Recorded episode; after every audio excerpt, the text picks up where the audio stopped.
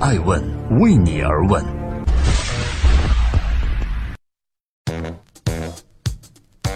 Hello，大家好，二零一七年八月二十五日，周末快乐，我是爱成，欢迎聆听守候爱问每日人物。每周六，我们关注风口浪尖一位醒目的女性。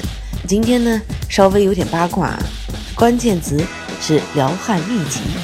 今日主题是：当你作为一个女人想着如何摆脱中年危机时，邓文迪却要出撩汉秘籍了。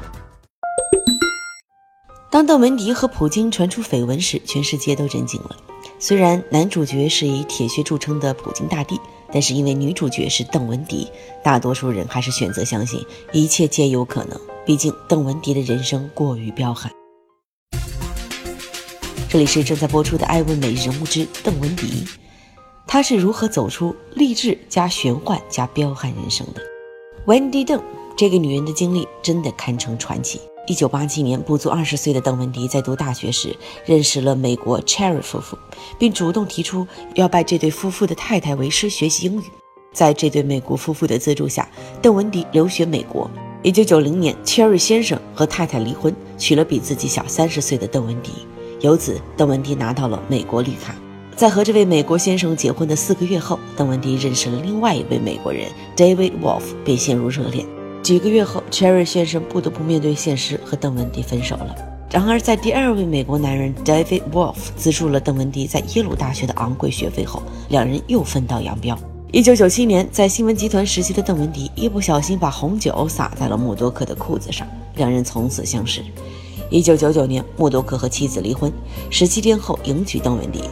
在二零零一年和二零零二年，邓文迪利用试管婴儿技术生下了两个女儿。二零一三年，邓文迪和默多克离婚。离婚原因呢是默多克发现啊，邓文迪出轨前英国首相托尼·布莱尔。邓文迪离婚后获得了价值四千四百万美金的纽约曼哈顿第五大道三层顶级豪宅公寓，以及北京故宫旁边的豪华四合院，折合起来呢不足默多克总资产的百分之一。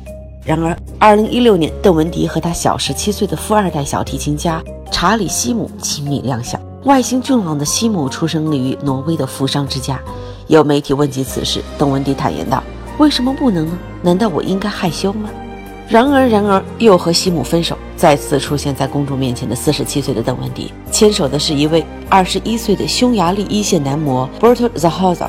两人散步沙滩，秀足恩爱，人们纷纷感慨：邓文迪终于过上了享受小鲜肉的生活。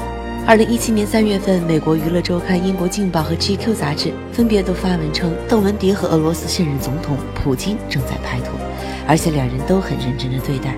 对此，两人给予了否认。邓文迪说：“我本人从来没有见过普京，但是现在这么多媒体都在报道他，他们为什么选择我作为另外一个主人公呢？”如此一来，如果我们总结一下邓文迪的情史，真的可以用彪悍形容。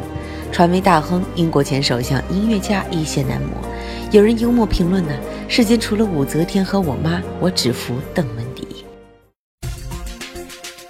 正在播出周六下午一点半上线的《爱问每日人物》，共同关注邓文迪。她不美，为什么能够成为人生赢家呢？关于邓文迪，太多争议了。有人认为她工于心计，为达到目的呢不择手段；也有人认为她通过征服男人征服世界，是女性追求自由的象征吧。无论哪一种，邓文迪都是从一个出身普通、长相普通的女人蜕变成如今的赫赫有名的邓文迪。她的身上存在着明显的创新创富的特质。首先，邓文迪具有强烈的进取心，从未停止过学习。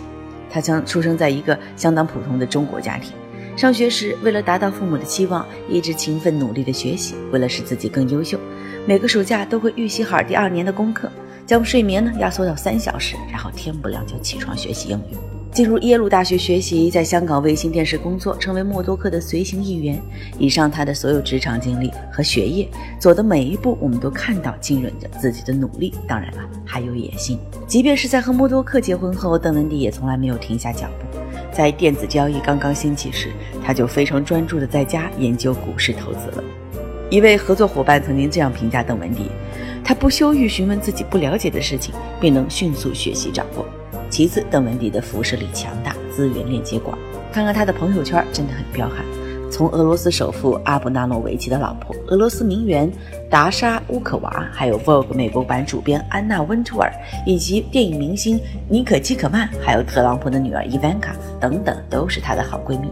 扎克伯格、Uber 的 David Clark 等硅谷大佬也都曾经和邓文迪聚餐。邓文迪相信啊，他要把不同的人连接在一起，很多好的事情就会发生了。显然，他不仅这么说，他也这么做。他热衷于把自己的资源和身边的人进行分享。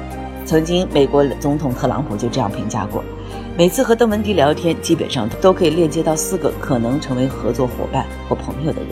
然而，将近五十岁的邓文迪风生水起。不同的是，我发现一大波人在比邓文迪还年轻的年纪里，天天叫嚣着中年危机。美国华盛顿大学医学院的教授 Steven Ostead 曾经做过一项研究，发现，人从出生至十二岁面临的死亡率逐渐是降低的，但十二岁之后死亡率又会上升。三十岁时死亡率高至刚出生的婴儿。所以，从生理因素来看，人从十二岁时就开始慢慢变老。而三十岁迎来了中年危机。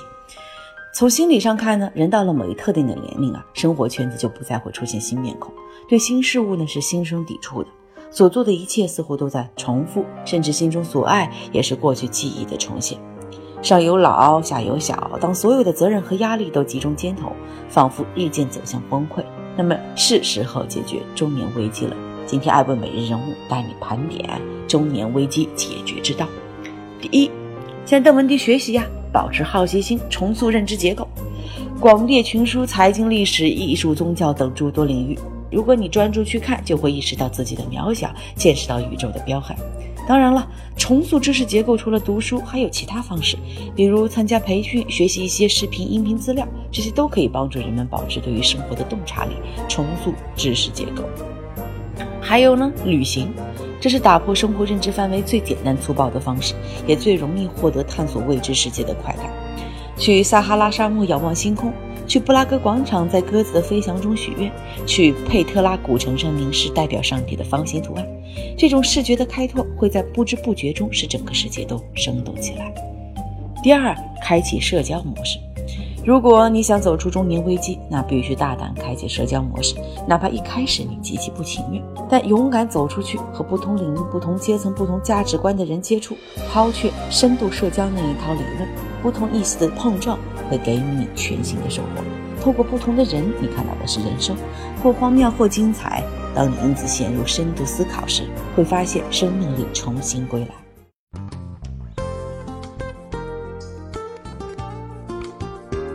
在今天爱问美人物的最后，感谢各位聆听和陪伴，我是爱愁。我想邓文迪确实过着别人不可复制的人生，你可以不认同他谋取人生成功的方式，但是不可否认，他的性格里存在着易取得成就的野心因子，而这种这种因子的精华却可以被你复制和效仿，增大创新创富的几率。对于中年危机，想要解决，必须正视。人们需要对抗的是某种情况下内心生出的生命的本质性无聊，调整自己的心态和视角。正如村上春树所说：“不纠结于当下，不忧虑未来。人生没有无用的经历。当你经历过一些事情后，眼前的风景已经和从前不一样。你说是吗？欢迎在留言区留言回复互动。我是爱成爱问人物的创始人，爱问为你而问，让内容有态度，让数据有伦理，让技术有温度。爱问是我们看商业世界最真实的眼睛，记录时代人物，传播创新精神，探索创富法则。